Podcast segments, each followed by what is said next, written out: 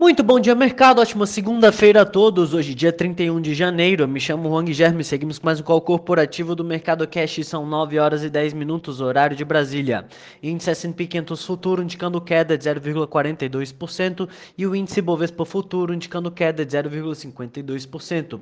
Hoje, os mercados mundiais operam mistos com liquidez reduzida devido aos mercados da China e da Coreia do Sul ficarem fechados por conta da véspera do Ano Novo Lunar Chinês. Investidores também se mantêm atentos para o impasse com a mobilização de tropas pela Rússia e a perspectiva de invasão da Ucrânia.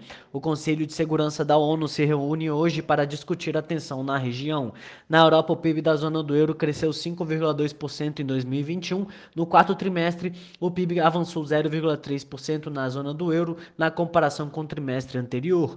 Os destaques da semana ficam pelas decisões de política monetária do Banco Central do Reino Unido e da zona do euro na quinta-feira, após o PIB do quarto trimestre trimestre vir levemente abaixo das expectativas. Nos Estados Unidos, teremos o payroll a ser divulgado na sexta. O Eurostox opera em alta 0,19% e no mercado asiático, no domingo, o PMI oficial do setor fabril da China ficou em 50,1 pontos frente a 50,3 de dezembro. Já o PMI de manufatura Caixin Market, que é independente do governo, pontou 49,1 pontos no mês. A bolsa do Japão fechou em alta de 1,07, a de Hong Kong em alta de 1,0 0,7% também.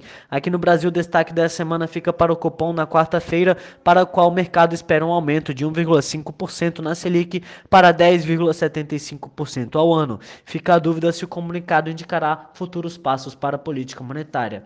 Também saiu o relatório Focus pelo Banco Central, com a revisão do IPCA 2022, revisado para cima de 5,15 para 5,38, o PIB revisado para cima também de 0,29 para 0,30%, dólares Selic mantidos estáveis, dólar em 5,60 e Selic em 11,75% ao final do ano.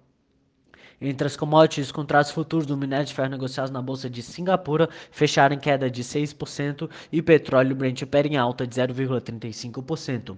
No cenário corporativo, temos notícias da Oi, em que a Anatel marcou para esta segunda reunião extraordinária para discutir eventual aprovação da venda dos ativos móveis da Oi para as rivais TIM e Vivo e Claro. Eletrobras, o Conselho de Administração da Eletrobras aprovou o montante de 121,3 milhões de reais referentes ao valor apurado do ativo imobilizado em curso da Ceron, atualmente Energisa Rondônia, decorrente do processo de privatização da sua subsidiária em 2018.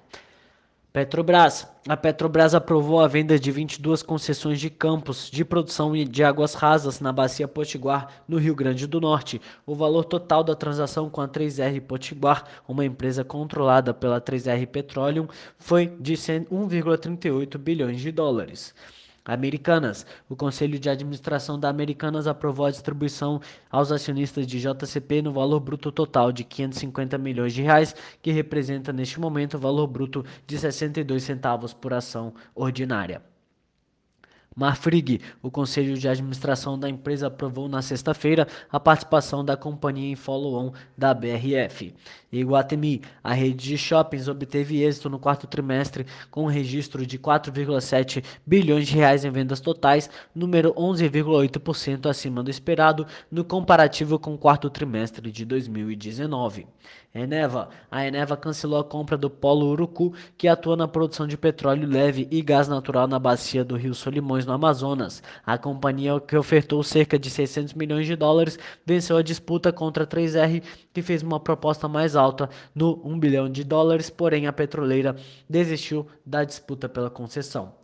Gol. A companhia aérea divulgou os números do seu leilão organizado pela B3 e realizado no dia 21 e, de acordo com a companhia de aviação, foram alienadas 9.744 ações preferenciais relacionadas à incorporação dos papéis da Smiles. Por hora, estas são as principais notícias. Desejo a todos um excelente dia e ótimos negócios. Um forte abraço.